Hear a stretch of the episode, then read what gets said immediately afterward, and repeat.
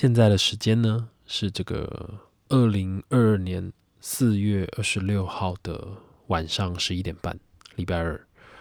那今天这个 COVID nineteen 啊的病例已经达到了六千多例。那 不知道 想在开头的时候给大家稍微打打气。呃，这个我们虽然我们知道这个 Omicron 它的这个轻症率很高，但其实我们也知道它传播力是非常的快。那最近这几天以来啊，其实开始很深的感觉到这个病毒已经呃更接近的走进了我们的生活。那好比说我好了，因为我身边有很多的剧组，很多的工作伙伴，那也开始陆续有人确诊。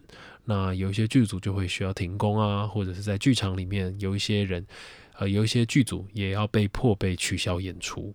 所以其实我们 怎么说呢？虽然我们都已经知道我们跟这个病毒已经共处了这么久的时间了，那但是当它真的又呃更深入的进入我们的生活的时候，其实那个影响是可以想见的。这样，所以我觉得大家都还是要就是不能够掉以轻心，然后我们要还是要勤洗手、常戴口罩。那也期许我们可以赶快的在未来找到我们跟这个病毒一起共处的一个方式。加油！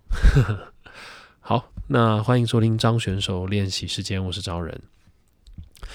嗯，最近啊，我很常在看一个节目，叫做“十三邀”，十三就是数字的十三，邀请的邀。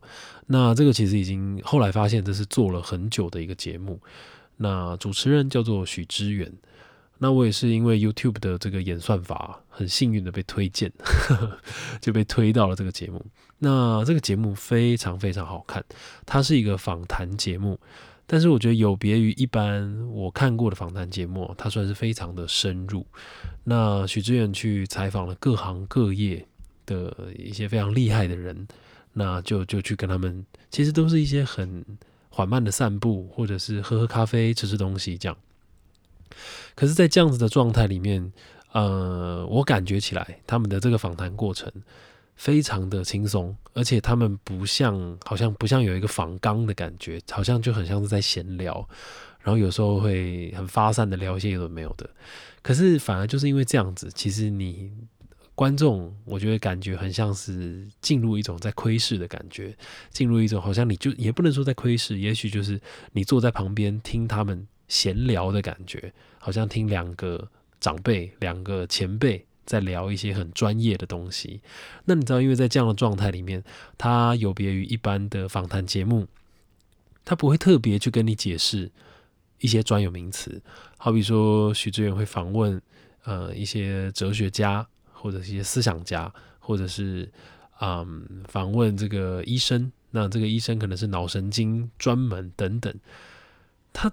哇，你知道很多都问超专业，是那种好比说脑神经那个，他这个这个医生他问他的东西是讨论他当年发表的论文，那这个论文呢是在讲营养学对于脑部发展的这个之间的关联。呃，也许我讲的不是那么准确，但大家可以去看看。简单来说，就是你吃的东西怎么样去影响到你脑中这个。这个这个蛋白质的生成，然后以及这个东西会怎么去影响到你的发展，什么什么的，这样，哇，其实超难呢。我跟你讲，我根本听不懂，真的。他们在讨论那些东西的时候，我真的没半个字听得懂。可是你知道，有时候有一种状态就是这样，你听一些这种厉害的行家们在聊天，你在旁边边听嘛，旁听，虽然你没有半个字听得懂，但是你知道，整场对话听下来，你就是有一种。很安心的感觉，我不知道大家能不能体会有那种感觉。那我觉得这个节目就呈现出一个这样子的状态，那就很好看嘛。就像我刚刚讲的，那我觉得我不知道，也许这这这怎么说呢？以前我们看这种有仿，也许偏向有仿纲的这种节目，它可能会某个程度上让受访者比较，也许比较紧张，或者是让整体的状态。很明显会有一个框架，那但是当然，也许我我猜想，可能也不能说这个十三幺他们没有仿钢，但是他们的确真的看起来很松，然后很舒服。那又或者是我猜想，可能许志远在每一次访问之前功课做得非常的足，所以。当他们很深入的在聊那些很专门的事情的时候，即便你听不懂，但是你还是可以，嗯，很很容易去进入他们在聊的那个世界里面。那我我不知道我自己很喜欢这样子的状态。好比说举一个例子，像他在访问这个何多林，何多林老师，何多林啊，他是一个我我其实对那一集印象非常深刻，很推荐大家去看。那我也会放在这个叙述栏里面。何多林啊，你在这个 Google 上面 Google 他，他的介绍是这个样子。何多林是一个画家，他是四川成都人，中国现代画家，中国美术家协会。会员被认为是伤痕美术的重要代表人物。二十世纪八十年代，以油画《春风已经苏醒》轰动一时。那他那集真的很好笑，就是呃，反正整集啊，也是许志远跟贺多林。就是在聊天啊，然后在他四川的画室里面，或者他们一起去吃火锅，然后或者是他们在这个咖啡店里面喝杯啤酒或者怎么样，然后何多林就在讲他的人生观，然后什么的。那这一集好看哦，好看的地方是在于哦，呃，其实我我在这之前我不知道何多林是谁，那看这个节目刚看进去的时候就觉得说哦。好像就是一个幽默的老人，这样就是他很很松，然后很很可爱，就很喜欢笑，然后常常会自嘲。那慢慢的，你走进他的这个思想的世界里面之后，你开始会感觉到，哇，天哪！他呈现出来的那个状态，很像那种你知道周伯通的感觉。大家有看过金庸吗？那种周伯老顽童啊，就是我我印象很深的，就是嗯，这个何多林啊，他有一段。他就是在自嘲，他说他觉得哦，他说我啊，我很知道我自己的这个程度啊，大概就是介于一流画家跟二流画家之间，所以不是太厉害，但也还可以，还过得去。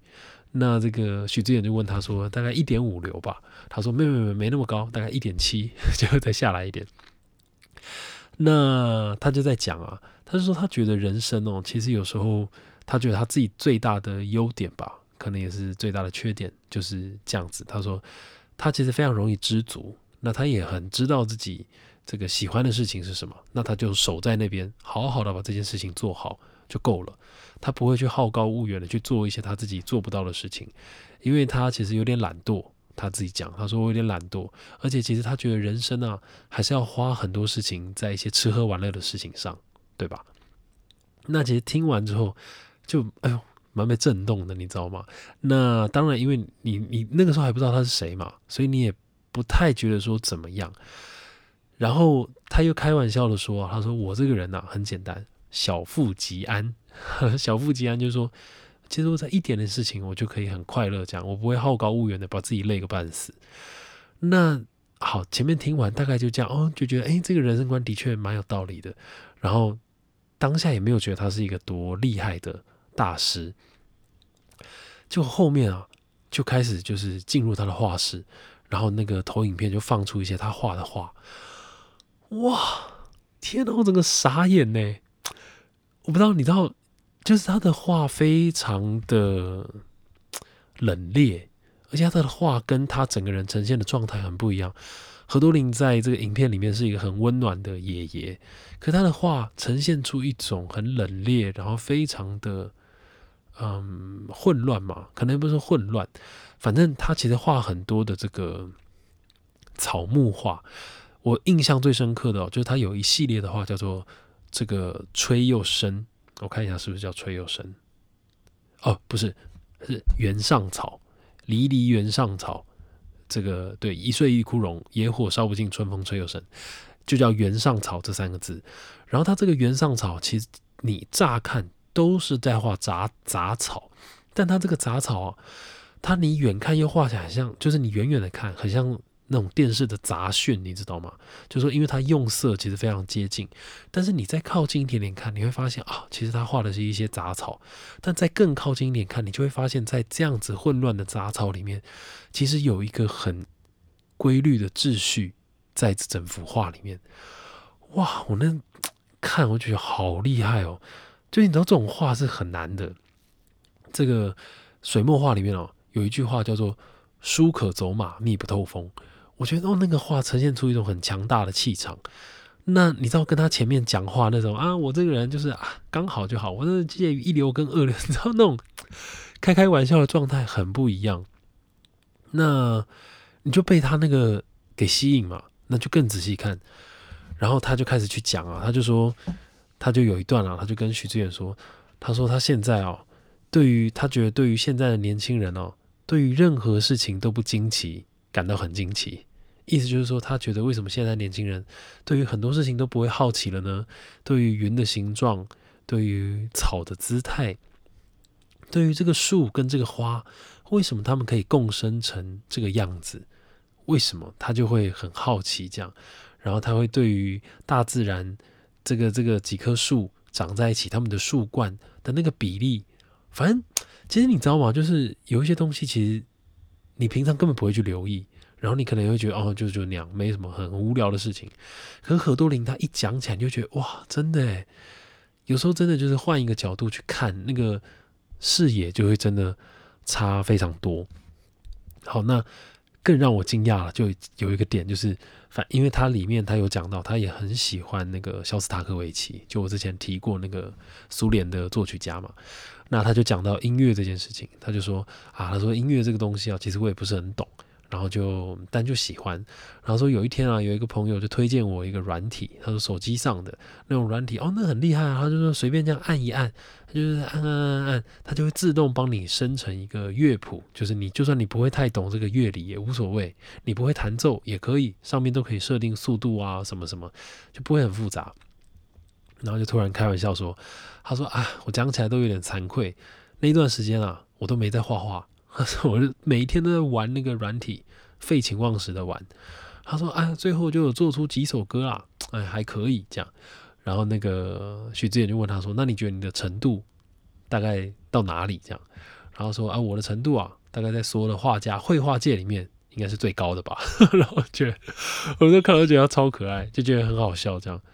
然后想说：“哦，应该就只是你知道，他弄的那种很简单那种。”就是说明米发瑞这种东西吧，因为他就说乱 key 的嘛，就没想到下一秒他就那个节目啊，就直接放出他做的那个曲，搭配上他的画，哇！我想再次震撼。好了，希望我没有表现的太夸张，但是那真的很厉害。他的那个音乐不是那种随便 key，他讲是讲随便 key，但是他我不知道他那歌好好听哦。我觉得有一种那种布拉姆斯的感觉，你知道吗？就是那种啊，我不太会形容，但是搭配他的话，就是不但冷冽，然后又有一种忧伤，但是在那样子的忧伤里面，其实它带有一点点的温暖。那我觉得何多林的话，在因为我后来有去 Google 他很多话，我觉得就给我呈现出一个这样子的感觉。那在看完他这一集之后，其实我有一种很深的感觉，就是。就像刚刚最前面讲的，像周伯通啊的的这种感觉，我相信大家生活中应该有认识这样子的人吧。很多时候，你你问他，好比说一个很厉害的厨师，你问他说：“哎，你这个食谱你是怎么弄的？你你这道菜你怎么煮的？好好吃哦！”这样，然后他就会跟你说：“啊，随便煮一煮啦，那东西丢下去啊，炒一炒啊，火打开啊，盐巴撒一撒就好啦。”这样的时候，就他就会把事情讲得很简单。但其实哦，有时候我们就会发现说：“哇！”其实真正的高手就是这样，就是，哎，怎么说呢？就是那种见山还是山的那种感觉。就是，所以哦，我我自己啊，在在想，就是我看完这集，我就在想说，啊，是不是其实有时候人生应该是这个样子？其实，当你真的对一件事情很透彻的了解之后，又或者是。你反而不会去那么的强求，你反而其实更难达到的是一种放松的状态。当你很当然，他这个前提是你要曾经非常的努力的学习过。那在你很努力的学习之后，就像这个王国维啊，他讲词的三境界嘛，不管是这个第一境界，独上高楼，望尽天涯路。又或者是这个第二境界，衣带渐宽终不悔，为伊消得人憔悴。那甚至是到了第三境界，就是蓦然回首，那人却在灯火阑珊处一样。就是我觉得，有时候当你很努力、很努力了，努力完之后，其实你再回头去看，其实我觉得更重要的，反而是在你努力之后，你能够有办法放松下来的那个状态。那我觉得我看完何多林这一集，我就觉得哇。让我体会到这件事情，就觉得一个真正的大师，又或者是我们面对人生的态度，好像何尝也不是这样。虽然他很开玩笑的说“小富即安”，他说啊，我这个人就小富即安，他把自己讲的就是好像烂烂的这样。可是其实你从他的作品里面，你可以去看出他这个人的多面相。那我就回想到我自己，我就在想说啊，对，是不是？其实有时候要换个角度，重新去看这个世界，或者思考一些事情，好像反而心胸会打得更开。不管是有时候。我们很拘泥在一些生活的小事上面，你可能你今天工作，你就会觉得啊，为什么我这件事情就是做不好，就是做不好。但是你突然就跟自己说啊，做不好就算了，无所谓啊，难免会跌倒嘛。